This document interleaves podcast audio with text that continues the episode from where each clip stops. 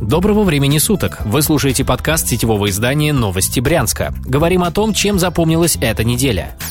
Жесткие меры. Губернатор Александр Богомаз 25 октября резко раскритиковал поборы в детских садах и школах Брянской области. Он считает, что учителя не должны собирать копейки, которые могут спокойно предоставить бизнесмены, крупные предприятия и областной бюджет. Чтобы защитить малообеспеченных родителей, Богомаз предложил свой подход. Во-первых, просить помощь у предпринимателей, которые есть в каждом классе или группе, сообщать о проблемах местной власти.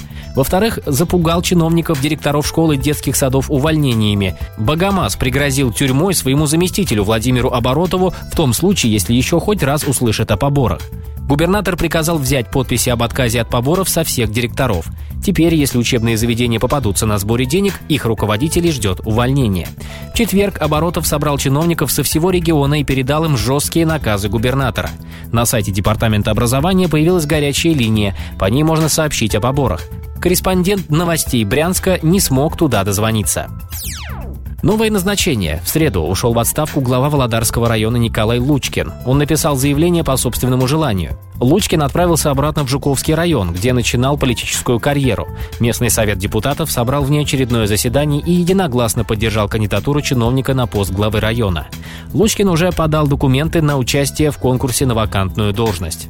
Его место в Володарском районе заняла женщина Светлана Бледнова. Ранее она была заместителем Лучкина. Пока тот возглавлял Володарский район, среди подчиненных случился коррупционный скандал.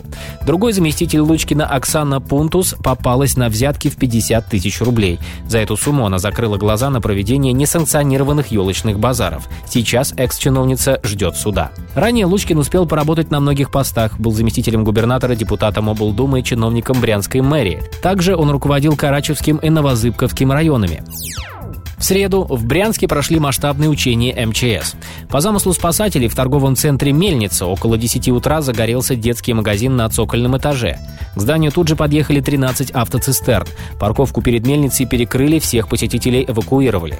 Руководитель брянского МЧС Вадим Уваркин заявил, что цель учений достигнута. У пожарных и администрации торгового центра сложилось тесное взаимодействие. Минувшей зимой в мельнице загорелся один из офисов на четвертом этаже. Пожар быстро потушили, обошлось без эвакуации. Причину возгорания тогда не назвали. Не исключено, что спасатели приметили торговый центр из-за этого происшествия. ТРЦ Тимошковых, расположенный напротив мельницы, до сих пор закрыт из-за найденных нарушений пожарной безопасности. Жуткий праздник. Жители Брянска активно отметили Хэллоуин. Социальные сети наполнили снимки в жутких красочных нарядах. Брянцы переодевались в героев художественных фильмов, делали пугающие гримы и придумывали себе новые образы. Многие кафе и ночные заведения устроили тематические вечеринки с особым дресс-кодом и оформлением. Хэллоуин – нетрадиционное явление для России. Несмотря на то, что в последние годы праздник становился популярнее, многие жители Брянщины ничего не знают о нем и о его истории.